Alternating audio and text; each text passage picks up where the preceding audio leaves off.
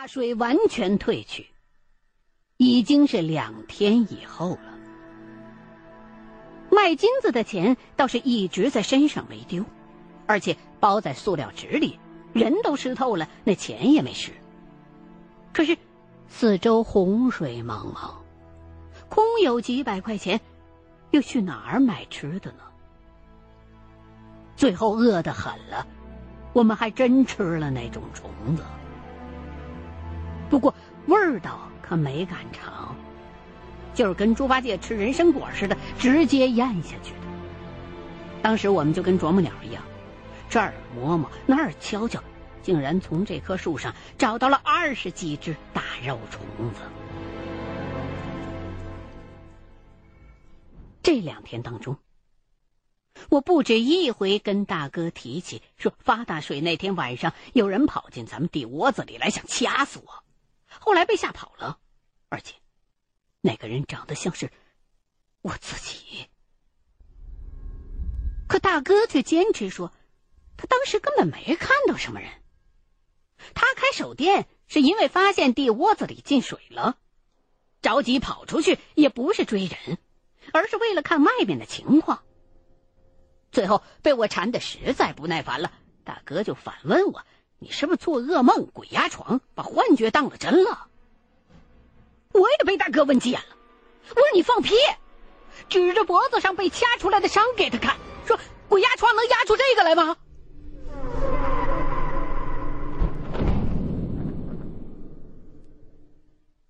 争论来争论去，也没个结论。大哥就劝我不要再想了，因为很多事儿你根本没法解释。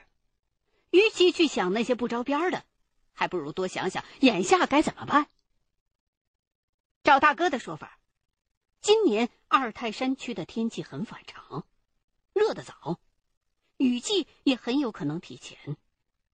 如果上游几个地方同时下暴雨，再和海拔更高的冰雪融水赶在一块儿，很容易瞬时形成洪峰下泄。老金客们虽然都发觉了天气有异。可是没做什么防范，结果一夜噩梦，人被逼到了高处，采金区全都淹进了水底。两天之后，大水退去，整条河谷已经被洗刷的面目全非了，到处都是碎石断木、杂草垃圾，还不时的能看到被水泡发了的人畜尸体。大哥从树上下来之后，看到这样的景象，第一句话就是：“完了，全完了。”且不说粮食、工具、地窝子什么的，全都被冲没了，就连我们以前扎寨的小岛都快找不到了，周围的地形参照物全都变了模样。其他人也都从山坡上下来，大家聚拢在了一处。唯一让人开心一些的，是被大浪卷走的武建超竟然奇迹般的生还了。他当时在水中被冲出去好几里，再醒过来的时候，发现自己被卡在了一个岩缝里，除了受了点擦伤、丢了一只鞋之外，基本上没什么大碍。说起来。武建超前前后后救过我好几回，如果他死了，我绝对会是心里头最不安的那一个。如今看到他活蹦乱跳的回来了，我真是打心眼里高兴。我们这一伙十个人，全虚全伪的一个都没少，大家多少都有些劫后余生的庆幸。唯独赵胜利情绪不高。蹲在地上，手抱着脑袋，好像是在低声的哭。大哥偷偷的告诉我，说赵胜利伤心是因为钱丢了。涨水那天晚上，他跑出来的时候，把钱掉在了地窝子里，后来不顾一切的想折回去拿，又被大哥给拦住了。本来还抱着一丝希望，打算等水退了再回来找，现在看这样子，只怕是没找到。粮食、工具什么的都被冲跑了，金子是逃不了了。留在河谷里也不是办法。没辙，几百号淘金客像逃难一样，携死扶伤的往四牧场撤。这一路上走得异常的艰难，几百里地，没有交通工具，全靠用脚。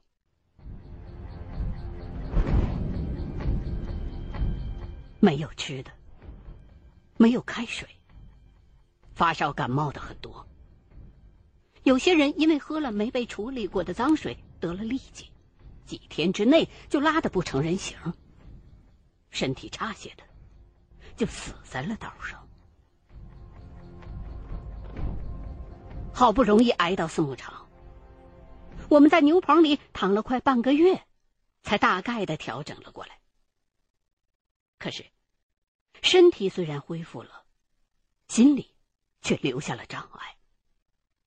打那以后，我就有些害怕照镜子，因为镜子当中的那张脸，总是会让我回忆起那天晚上发生的怪事儿。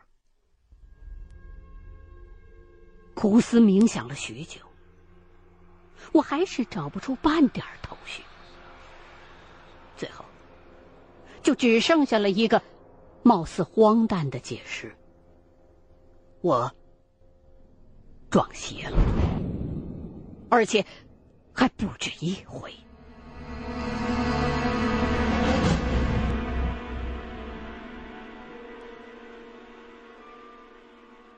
突如其来的山洪完全打乱了我们的计划，不少金客都被山洪吓到，纷纷打道回府了。可是。我们不想这么一走了之，一是因为本钱小，折腾不起；二是觉得不甘心。大哥以前淘金都是跟着别的金老板干，趟熟了路子，今年才拉起了自己的队伍。而且，来新疆之前，我们把家里边值钱的东西全都卖了，再加上大哥的一点积蓄，这才凑足了本钱。没想到老天爷不高兴。让我们辛辛苦苦二十年一夜回到解放前。我跟大哥商量，假如就这么回去，虽说手头还有千把块钱，足够之后一年的生活，可是，如果明年再想来淘金的话，那就彻底没本了。而想要重新回到卡拉尔古伦河谷，基本上也不用考虑了。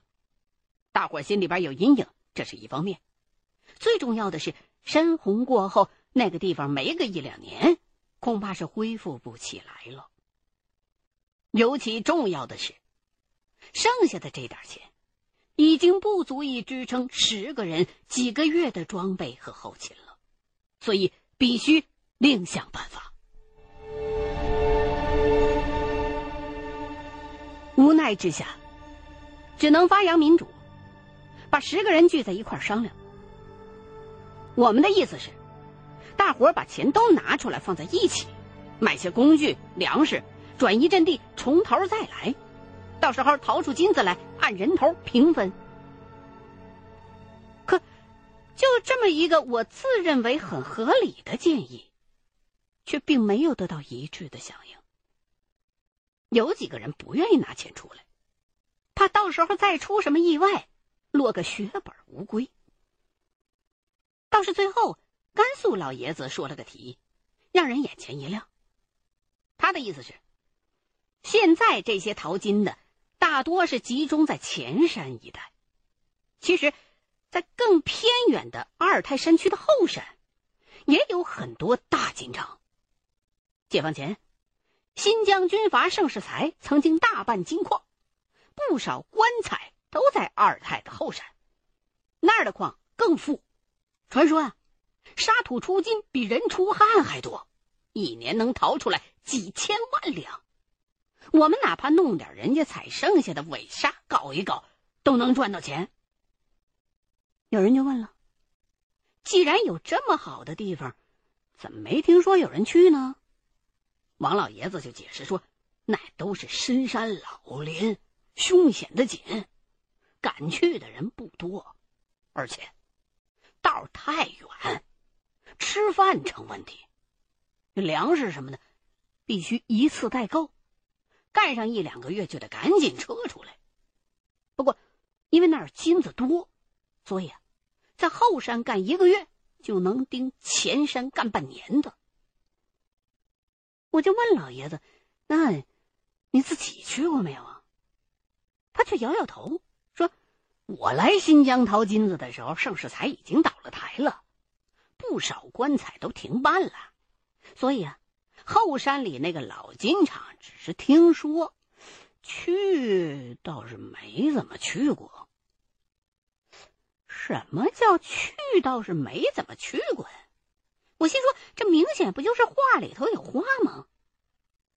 大哥也听出了门道，知道这位老爷子是不想当着太多人的面把事儿讲透，就站起身递过去一根烟，拽着老爷子的胳膊：“来来，咱爷俩到外头好好商量商量。”这一商量。就是足足半个钟头，两个人才回屋。我问大哥怎么样，他使劲的揉了揉自己的脸，说：“我得想想。”大哥这么一想，就想了整整一天，也不说话，就是坐在窗户边看他的那本日记。我虽然好奇，可是。曾经在火车上因为偷翻这本日记挨过大哥的骂，也就没敢凑太近。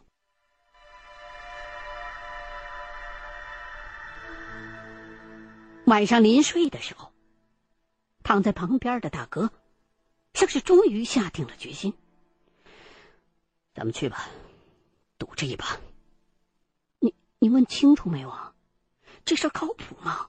会不会太冒险了？大哥倒是挺笃定的，说：“那老爷子确实知道后山有一个叫做姊妹海的地方藏着个老金厂，只不过他自己的确是没去过，去过的是他叔叔。他叔叔三几年的时候在矿上当过账房。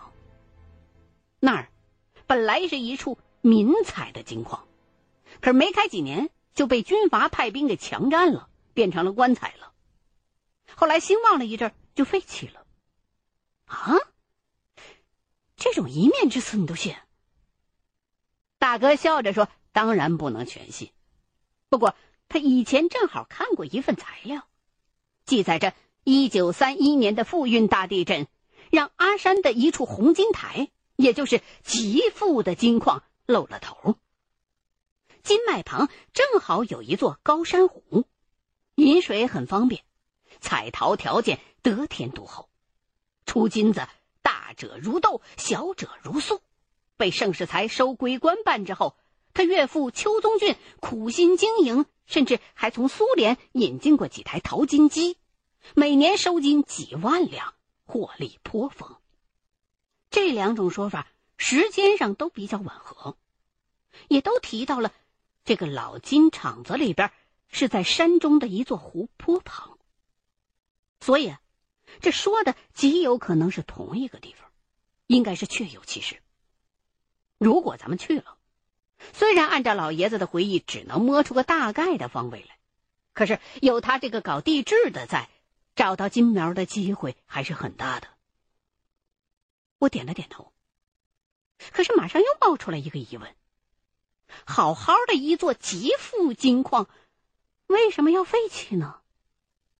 军阀不要了，老百姓还不去采？解放前不去采，那建国后咱们人民政府也不去吗？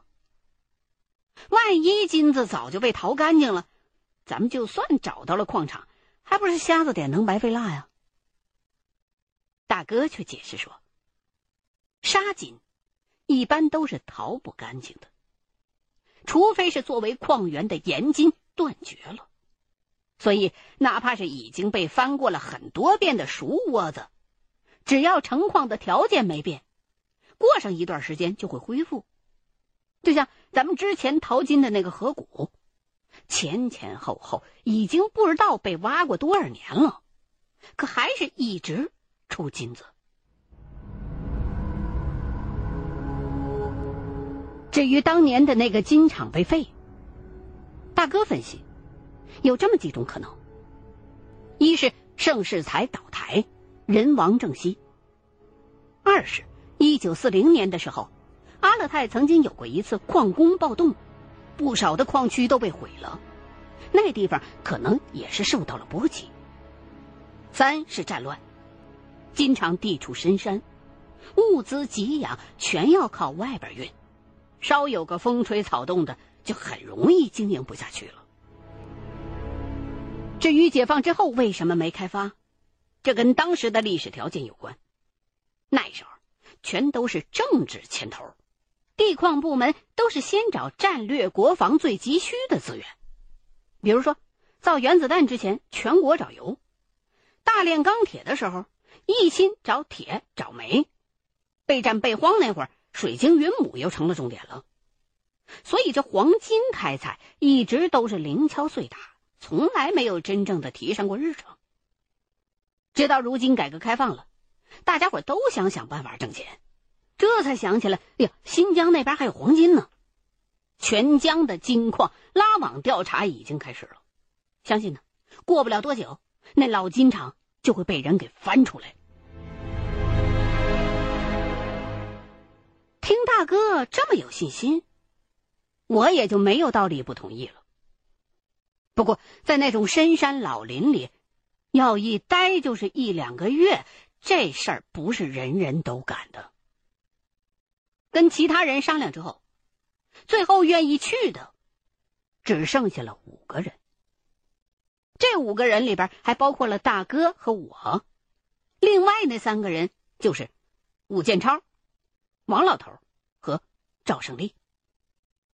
这几个人合伙出本钱，掏出金子来的话就平分。本来我们考虑赵胜利做事不太稳妥，也没钱了，就不想让他去。可是他说自己愿意多干活，少拿金子，软磨硬泡的让我们带上嘛。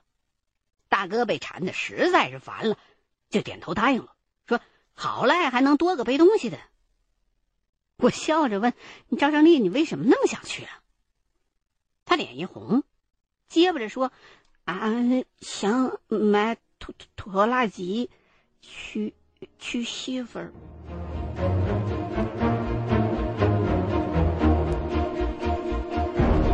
接下来的几天，就是采办装备和粮食，都是老一套，只不过把木溜槽换成了皮溜槽，把金斗子换成了塑料淘沙盘，这样一来更加轻便。又考虑到深山里可能遇到危险。每个人还买了一把伊犁产的沙姆萨克折刀带在了身上，大哥还按照地质队的习惯给我们一人发了个哨子，说带在身上，出事了就吹。另外，还买了两支十二号的双管猎枪，枪倒是不错，就是原装子弹太贵。武建超呢，就弄来了一些铅砂、火药、弹壳之类的材料自己做。试子弹的时候。我也开了几枪，感觉后坐力比军训的时候玩过的五六半自动还大。最后，我们找了一匹老马驮给养，每个人身上也带了几十斤的东西，趁着清晨没有人注意的时候，悄悄的上了路。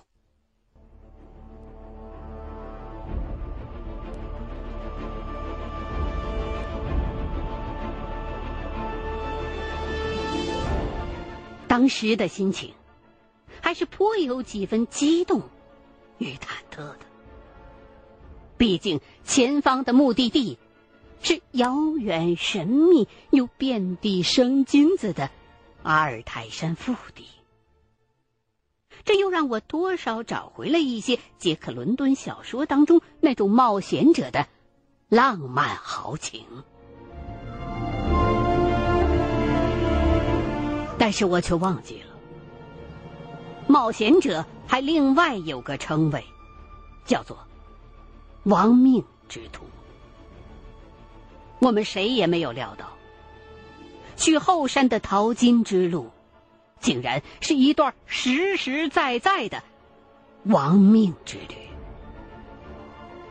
跟这段旅程比起来，之前的那些经历，不过是一些。不起眼的序曲。